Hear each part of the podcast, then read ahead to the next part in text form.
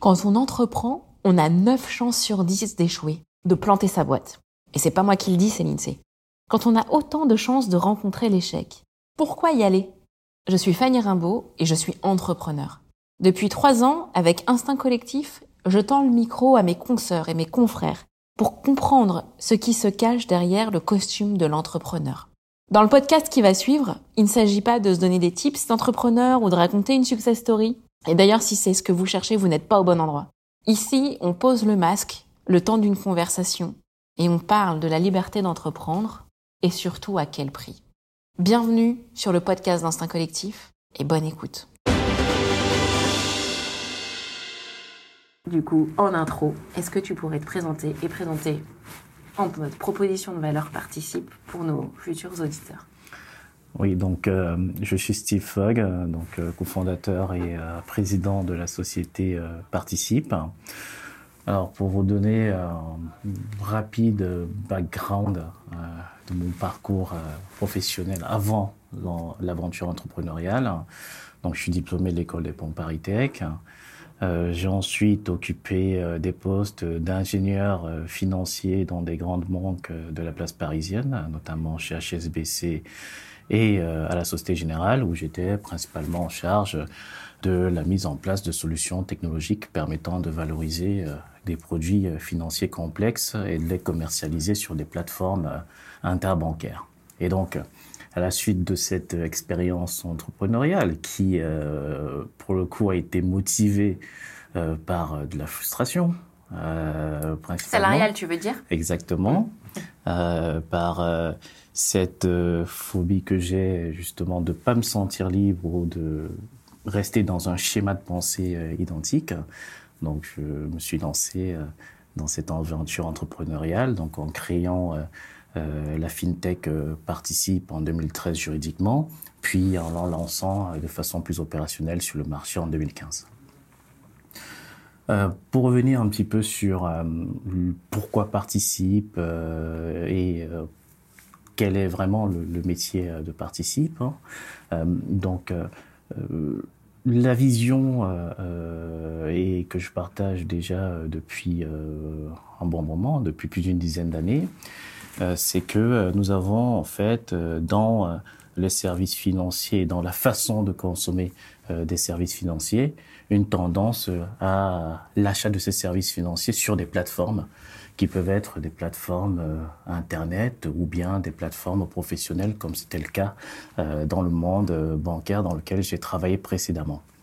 Et donc, face à cette tendance à la vente de produits financiers sur des plateformes, bah, l'idée en fait de Participe, c'était tout simplement euh, de permettre à euh, n'importe quel point euh, de contact du client final de devenir une sorte de, de, de, de vitrine d'achat de services financiers complètement dématérialisés.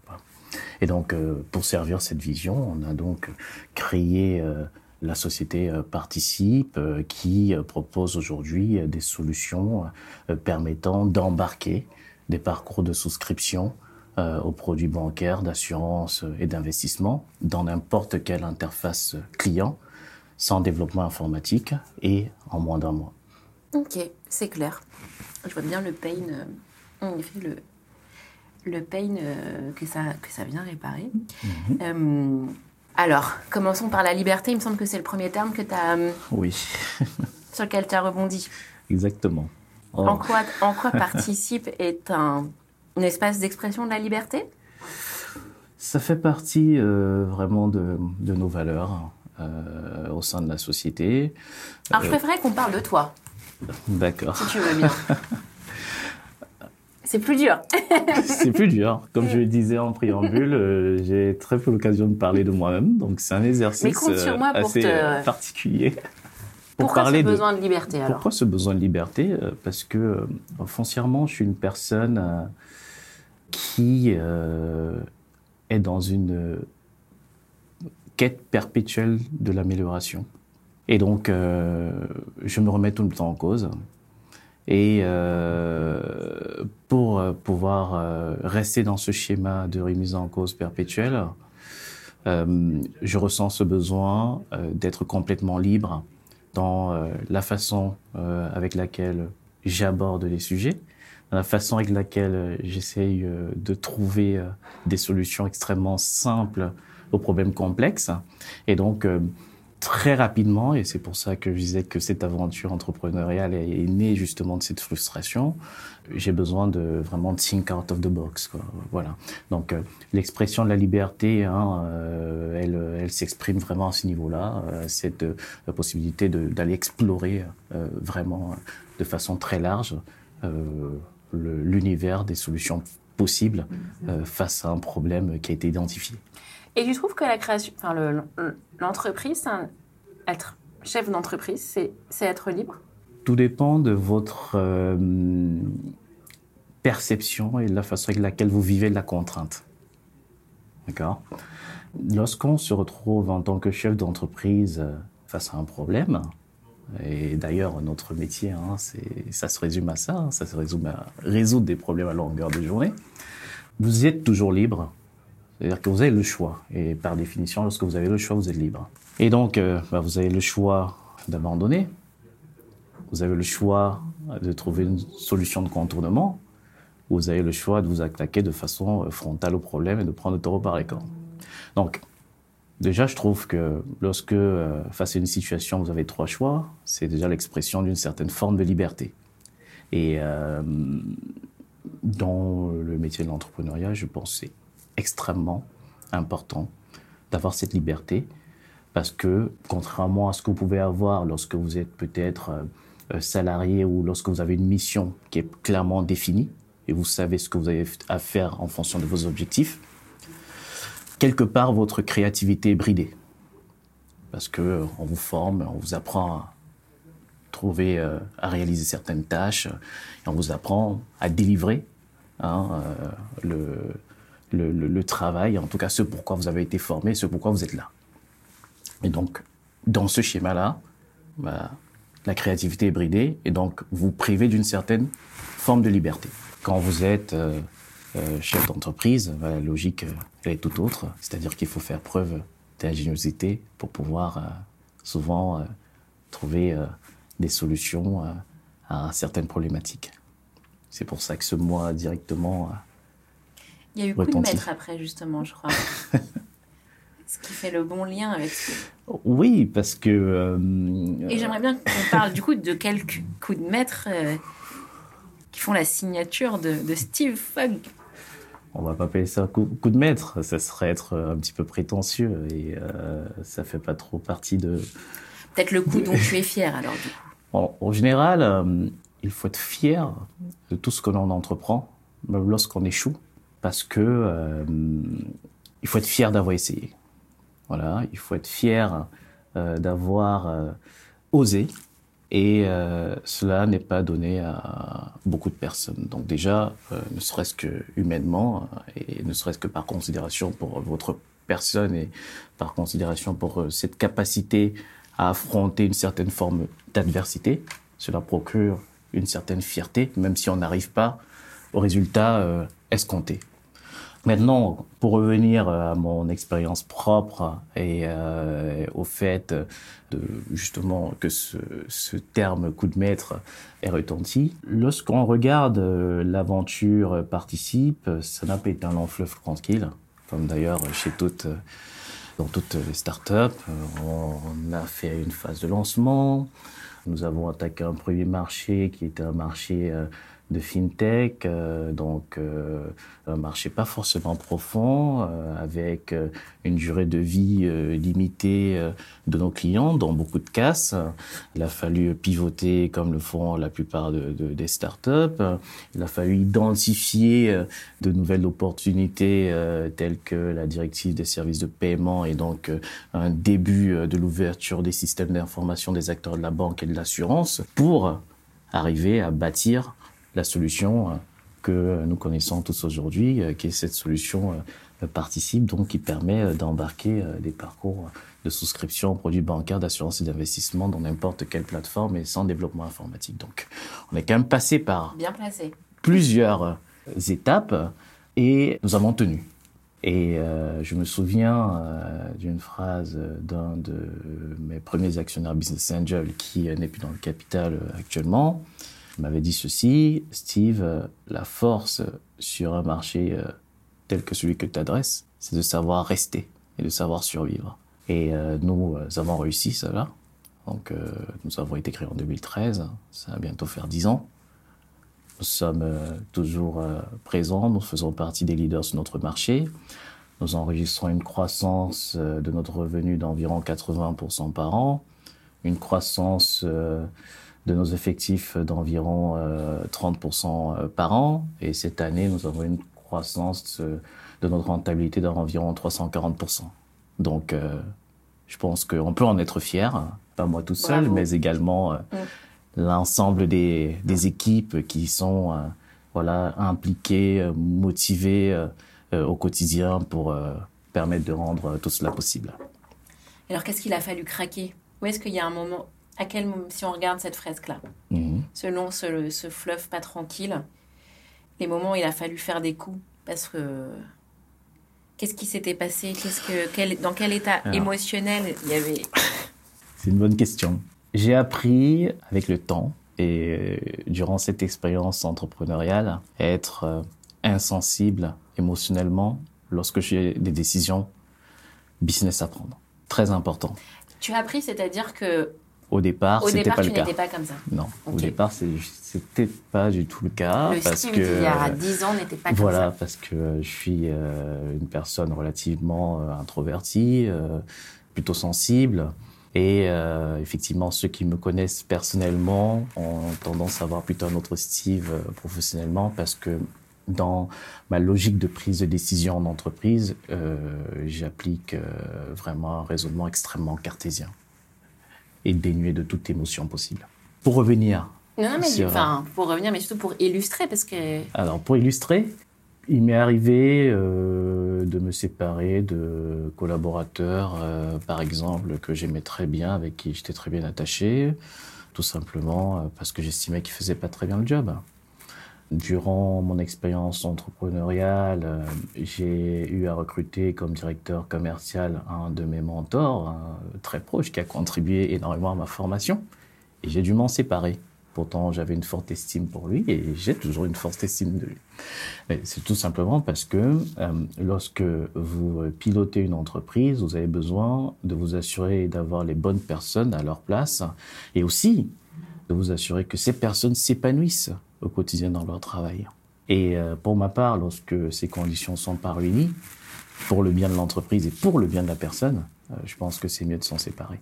Donc c'est dans ce sens que je, dis que, euh, en général, lorsque j'ai des décisions qui touchent à l'humain, j'essaye de les rendre les plus factuelles possibles. Pourquoi? Parce que ça permet également à la personne en face de pouvoir l'accepter beaucoup plus facilement. Parce que la décision reste motivée par euh, euh, des éléments qui sont factuels et tangibles. Très clair.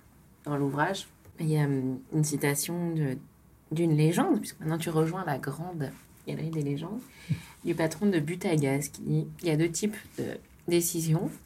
Il y a les décisions importantes mhm. et il y a les décisions difficiles. Typiquement, les décisions qui relèvent de l'humain appartiennent plutôt à la catégorie des décisions difficiles, c'est-à-dire qu'elles sont émotionnellement difficiles. Bon, en réalité, elles s'imposent parce qu'elles sont objectivées. Et les décisions importantes sont peut-être plutôt celles qui, ont un impact vraiment sur l'itinéraire du, du, véhicule, de l'organisation. Mhm. Et euh, on prend des décisions, mais on ne sait pas exactement, euh, on ne connaît pas la suite. d'ailleurs, décider, décider n'est pas conclure, et c'est peut-être d'ailleurs pour ça que c'est.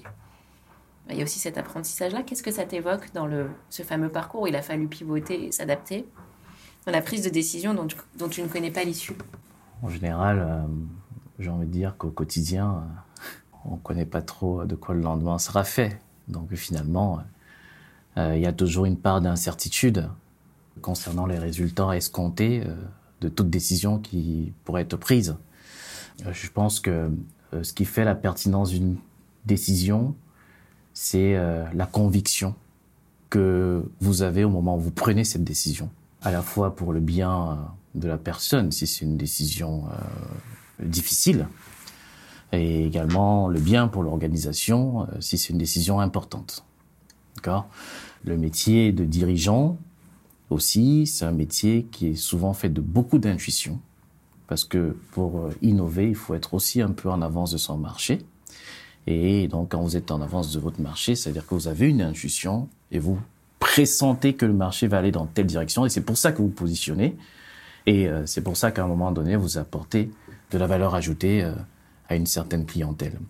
Euh, donc, pour ma part, on a eu à prendre dans notre parcours des décisions très osées. je me souviens en 2016, nous nous sommes rendus compte que nous avions pris une direction complètement, enfin, à l'époque, euh, maintenant on peut l'appeler farfelu, mais à l'époque on pensait que c'était bien, euh, qui était une décision technologique qui, euh, en quelque sorte, nous privait de la capacité à pouvoir scaler notre solution dans le futur. Et qu'est-ce que nous avons fait en 2016 C'est que nous sommes privés de six mois de chiffre d'affaires et on est reparti d'une feuille blanche.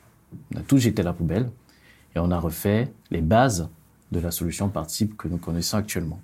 voilà une décision osée, importante, difficile aussi, parce qu'il faut faire admettre au CTO qu'il y a deux années de travail qu'il faudra mettre, euh, qu'il faudra abandonner, laisser tomber. Donc il y a quand même un caractère émotionnel propre au travail qui a été euh, produit et euh, qui a plutôt porté ses fruits maintenant. Mais à l'époque, quand nous avons pris cette décision, on avait la conviction que c'était la bonne chose à faire, on n'avait aucune certitude que ça nous aurait amené à la solution par type que nous connaissons actuellement. Il y a eu les trahisons aussi. J'accélère parce que je sais que dans cinq minutes, malheureusement, vous allez nous quitter. Exactement. L'aventure entrepreneuriale, hein, comme toute aventure d'ailleurs, c'est une question d'homme avant toute chose. Et dans la vie entrepreneuriale, il y a toujours cet équilibre à trouver entre l'intérêt personnel et l'intérêt de l'entreprise. Des fois c'est aligné, des fois ça ne l'est pas.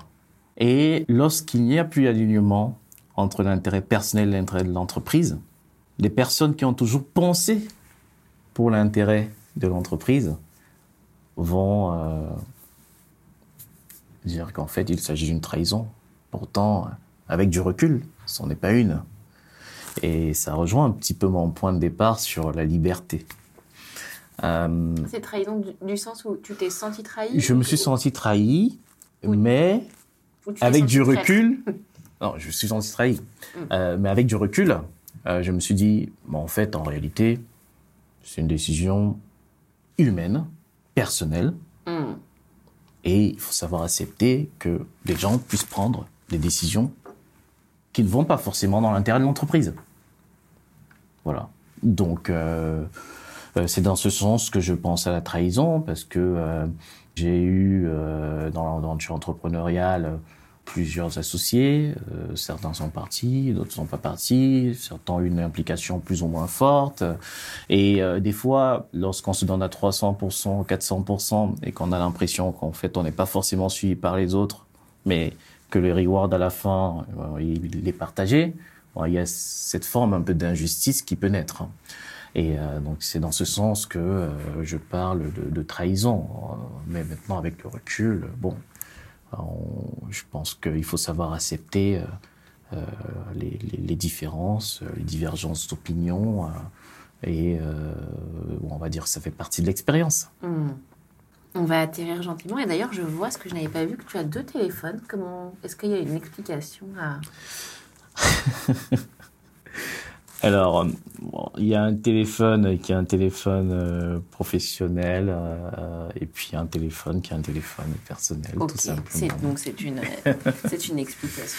Voilà. Euh, il y a des feuilles devant toi et il y a des stylos. Oh oui. Des feutres. Est-ce que tu pourrais dessiner, représenter, schématiser, faire un mot en fonction de ton aisance avec une feuille et un stylo choisi? Représenter donc ce que c'est ton parcours, s'il y, y, a une forme, s'il y a une représentation de ton parcours là depuis 10 ans, qu'est-ce que ce serait? Ça serait un graphique. ah Alors je crois que le noir, tu verras, il ça marche pas. Alors moi, je, je prends un graphique. Alors, ce qui est important, dans l'aventure entrepreneuriale, c'est d'être toujours en mouvement. C'est très important d'être toujours en mouvement. Euh, même si on a la sensation de ne pas forcément euh, atteindre des objectifs ou de plafonner au niveau des objectifs, c'est bien de rester toujours en mouvement autour de cet objectif pour pouvoir trouver euh, ce qu'on va appeler le point de bascule qui permet effectivement d'aller à l'étape euh, supérieure. Voilà. Et donc, L'aventure entrepreneuriale, euh, c'est très simple. La mienne, euh, elle commence, euh, alors en réalité, elle commence en 2012 parce que j'ai eu l'idée de participer en novembre 2012 avant de la matérialiser par la création juridique de la société. Et donc à cette étape-là, on peut dire que bah, finalement, c'est un peu le calme plat, quoi, parce qu'on est dans une phase un peu d'émulation intellectuelle. On réfléchit, on mouline les choses, on se demande est-ce que c'est la bonne idée ou pas. Voilà. Donc euh, là, c'est euh, en 2013. Et ensuite, bon bah, on commence à pitcher un petit peu l'idée, voir ce que ça donne. Des fois, on se dit ah ouais c'est bien. Des fois, on se dit ah bah non peut-être c'est pas si bien que ça. Donc en fonction des avis des gens, ça change et, et, et c'est assez marrant parce que. Je suis un génie. Tu es vraiment une grosse merde. Exactement. Et, et, et, et, le tout, c'est de, de, de, de, de garder sa ligne de conduite, hein, de d'agir un petit peu comme une éponge, tu vois, d'absorber un petit peu tout ça et euh, de d'enrichir euh, sa pensée de la pensée de la pensée des autres. Voilà. Et donc, euh, bah, à un moment donné, ça a pris et on a eu le label Finance Innovation. C'était en 2014 et on s'est dit, ah voilà, on est labellisé Finance Innovation, euh, on passe en pitch autour euh, de, de, de, de 20 personnes. Euh, donc il, commence à avoir une adhésion, surtout des professionnels du métier. Et on s'est dit, bon, là, ça devient intéressant. On pitch les premiers investisseurs et on fait la levée de fonds seed en août donc 2014, donc avec AXA Seed Factory à l'époque. Et là, c'est le vrai début de l'aventure entrepreneuriale. Euh, on commence à obtenir en 2015 les premiers clients, ça monte, ça monte, ça monte, ça monte. Et après on se dit ah bah tiens, on plafonne. Pourquoi? Marché creux, euh, churn client, euh, impossibilité de scaler, euh, technologie pas adaptée, et euh, hop, on revient au point de départ. Le fameux, on jette les deux dans la Voilà. Et, et on recommence.